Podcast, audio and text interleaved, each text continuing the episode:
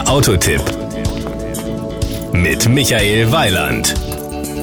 Da fehlt doch noch irgendwas. Diesen Satz, den jeder kennt, der ab und zu kocht, haben die Verkäufer von Opel schon von dem einen oder anderen potenziellen Meriva-Käufer gehört. Nun wurden sie erhört und Opel legt nach und erweitert jetzt das Dieselportfolio für den Flexibilitäts-Champion um drei Aggregate.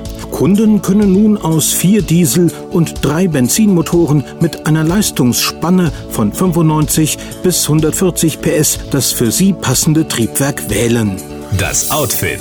Für den Fall, dass Ihnen der neue Meriva noch nicht begegnet ist, es ist der neue Opel, bei dem die hinteren Türen auch nach hinten geöffnet werden. Power und Drive. Einstiegsdiesel ist ein Common Rail Turbomotor mit 1,3 Liter Hubraum und 95 PS. In Verbindung mit einem reibungsminimierten Getriebe ermöglicht er im Ecoflex-Modell eine Verbrauchssenkung um 11 Prozent und verbraucht nur noch 4,5 Liter Kraftstoff auf 100 Kilometer. Die 1,7 Liter CDTI-Motoren mit manuellem Sechsganggetriebe sind in zwei Leistungsstufen erhältlich, mit 110 PS und mit 130 PS. Wer auf Schalten lassen steht, der kann einen 1,7 Liter mit 100 PS und Automatikgetriebe ordern. Der 1.7 CDTI ist der erste Opel-Antrieb mit einem Dieselmotormanagement, das Opel komplett selbst entwickelt hat. Geringere Emissionen, effizientere Kraftstoffnutzung und minimale Geräusche- und Vibrationsentwicklung kommen dem Fahrkomfort zugute. Die Verbräuche liegen bei den Handschaltern zwischen 4,5 und 5,2 Litern Diesel auf 100 Kilometern.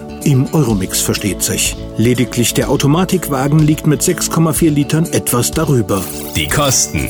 Meriva Fahren geht mit 15.900 Euro los. Wenn es ein Diesel sein soll, müssen Sie mindestens 18.500 anlegen. Dafür gibt es dann 95 PS und die Selection-Ausstattung. Der teuerste Diesel ist der Meriva mit 130 PS als Innovation für 24.170 Euro. Den 100 PS starken Automaten gibt es ab 19.550 Euro.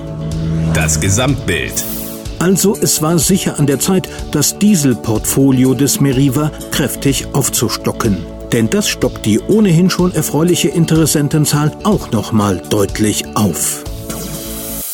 Das war ein Beitrag von Michael Weiland.